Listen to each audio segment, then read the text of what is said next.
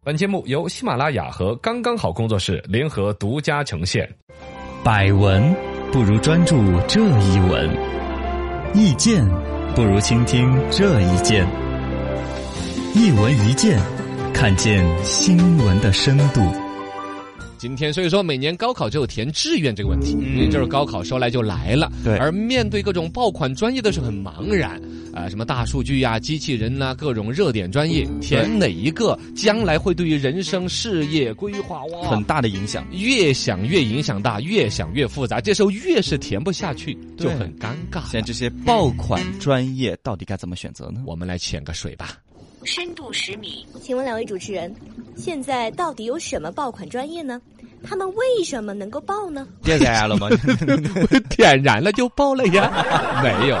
这个所谓的专业这个东西，首先我要讲哈，高考都不是所谓的人生的独木桥，有很多条路通向阳光大道的幸福生活。之前我们专门播了一条马云说他高考的时候数学只考了一分的新闻，就是为了大家讲，高考固然重要，要大家把自己的真实水平发挥出来，但犯不着紧紧张张的，搞得就发挥不正常。嗯，第二来说呢，如果说本身在高考这个路上，你的所有努力要实现一个人生的规划，专业的选择确实很重要。 没错啊、这个出现的一些爆款专业呢，就是这两年比较火的一些行业嘛，啊新闻里边报道啊，大老板融资爱说的关键词都会成为专业，对对对比对，如说刚才我们说的大数据啊，大数据啊还有机器人工程、啊网络安全啊之类的。啊，包括阿尔法狗、哦对，AI 嘛， AI、WCI、它 WC 什么玩意儿？ WC 是厕所，但嗯哦加个 I 就是 international，、就是国际化的厕所算了，我解释不过来，其实我乱编的，没有这个。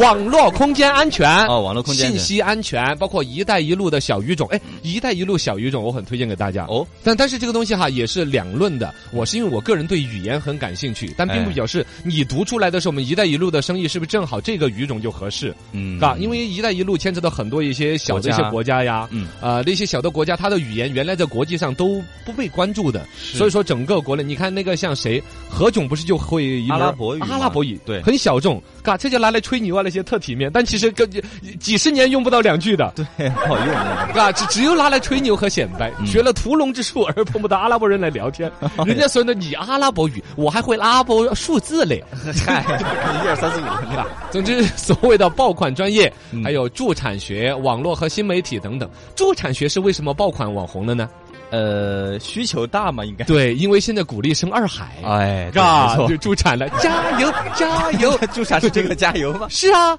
就是你你帮放助他松放松，加油，生宝宝就是这样子。 哦，呃，这些爆款专业呢，应该就是从现在看得到的是社会呃需求量特别大，未来发展特别好，它就能够成为爆款。深度五十米，请问，选择这些爆款专业有没有风险呢？选择任何事情都有风险嘛？对，这个你要承认，本嗯身他四年之后你毕业，实际的社会变化需求，谁都不能百分之百的告诉你可能性。对啊，当年我选播音主持的时候，那会儿那个新媒体啊多还拽不是呀这么嚣张呢。对呀结果现在我毕业了，新媒体现在出来了，早知道你该选微博专业是吧？ 对啊， 明明自己想选一个爆款专业，结果选了一个爆文儿的， 是爆款的。那么这个爆款专业呀、其实我们可以倒推四年，看四年前选的爆款专业，今天的就业情况。嗯对比如当时的生物科技哦提的好猛哦，对对对，当时好多人哦报这感个，觉突然之间人人都要用一些生物科技啊，都能长生不老啦，嗯如何发展？其实现在生物科技当然也还是很大的一个工程哎，但是嗯你说实际去就业的时候也不见得。没错，屠龙之术啊，你生活边上有多少个生物公司？没多少人用，，对呀、嗯包括旅游管理啊那些，我们旅游管理嘛，我们不管， 不是怎么说要管，但是要管，但是管不了，不是怎么导游这事儿还没有弄 清楚呢。对啊电子商务更是一个我当年提的多火呀，电子商务就觉得整个所有的生意都要搬到网上了，嗯那么网络就是电子，生意就是商务，合起来就电子商务当时。觉得很新颖，但现在其实开淘宝店哪要学电子商务的呀没错，你是个人你都可以开啊，啊而且开了之后要做的一些逻辑是要会刷单，要会恐吓他们不准给你差评，哎 学校里边学不到的， 学不到的。电子商务学了，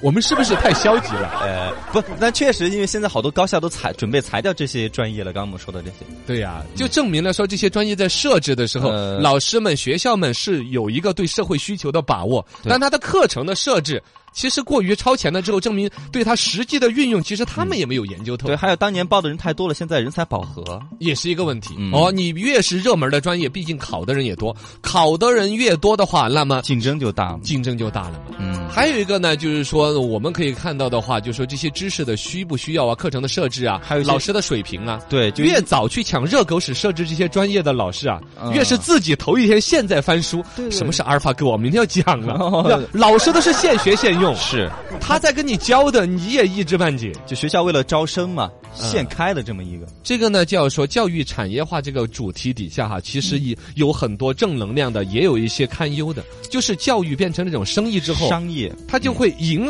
也就本身去应对市场是该的，但迎合市场就是错的。哦市场会沉淀出多少需求？分析够了没有？他为了招生的时候，让孩子们看着兴奋，嗯各种词儿。你看，有的学校师资力量很一般的，把学校名字改的一洋气就招得了生，是突然扩张，就把一些名字，比如说叫升职学校 啊之类的，就名字一听孩子们就不愿意读的学校，嗯马上收编过来，嗯搞一个分校区。你懂吗？哦所谓的对分校区，其实就是老师还是那些老师，教室还是那些教室，只是教材课程是由那个名字起得好的学校、嗯去招来的生，就说你买本这个书教他，那个买一本什么阿里巴巴实战六百条对给他一教，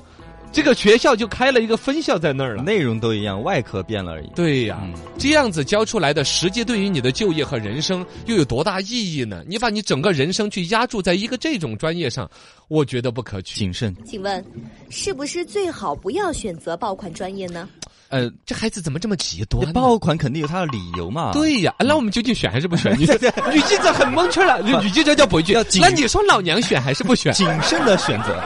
对 我觉得一切的一切，最后归结怎么解释？你告诉我，呃，就是因为有一些专，它这些成为爆款肯定有它的理由啊，未来肯定会有一些影响力嘛。 那你又说出出来之后，就业竞争压力大，学这个爆款的很多，嗯，那你就选择好的一些专业啊，比如就是你本身你想呃从事这个专专业的话，那你本身你自己的专业的能力就得大呀。我加台词了，不好意思。总体来讲，我是想表达一个，所有人都会在这个专业的选择逻辑当中去强调一个我未来职业人生目的性很强的结果啊我工资高不高，我就业容不容易，呃，是工资又高又容易的工作是不存在的。哪会有这些？只要工资高的，肯定有它的难处。要想人前显贵，必定 人人后后受受罪。罪嘛。嗯，这个专业的选择本来就已经跟赌博一样的，在压单双、压宝一样的了嗯 有一点有一点那有没有可能，我们真的借这样一个时代快速变化的时候，专业的选择无从压出一个很目的性强的结果？嗯好就业、好工资，我们能不能回归一下专业，就把自己的爱好体现出来？呃，懂吗选择自己喜欢的嘛自。己喜欢的东西，就算我学了之后没有用，嗯我就业了其他的行业，而且现在凭良心讲，以我们这几代人的看出来的，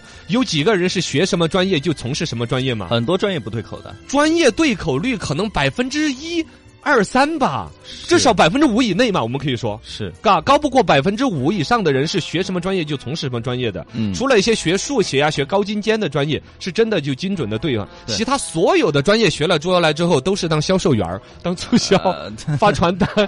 呃，对这个是吧？因为毕业，然后因为自己，发的传单是这个行业的，偶然接触了这个行业，慢慢的就从事自己发的传单那个行业的就业。呃，这个会有这么一这些是无奈至啊。嗯少是现在的就业现状。那这样子再回过来说，你当年战战兢兢的选的那个行业和专业，是不是可以真的就轻轻松松的选一个孩子有爱好、有乐趣的、嗯有特长的？他喜欢音乐吗？他喜欢文学吗？啊，喜欢哎，包括这个文学这个，你往更基础专业一点的走，不要去追赶一些新专业，嗯，永远你都追不完的。对，你把底子、文学功底打好，任何一个行业都用得着，你的语言表达能力顺畅，嗯，是吧？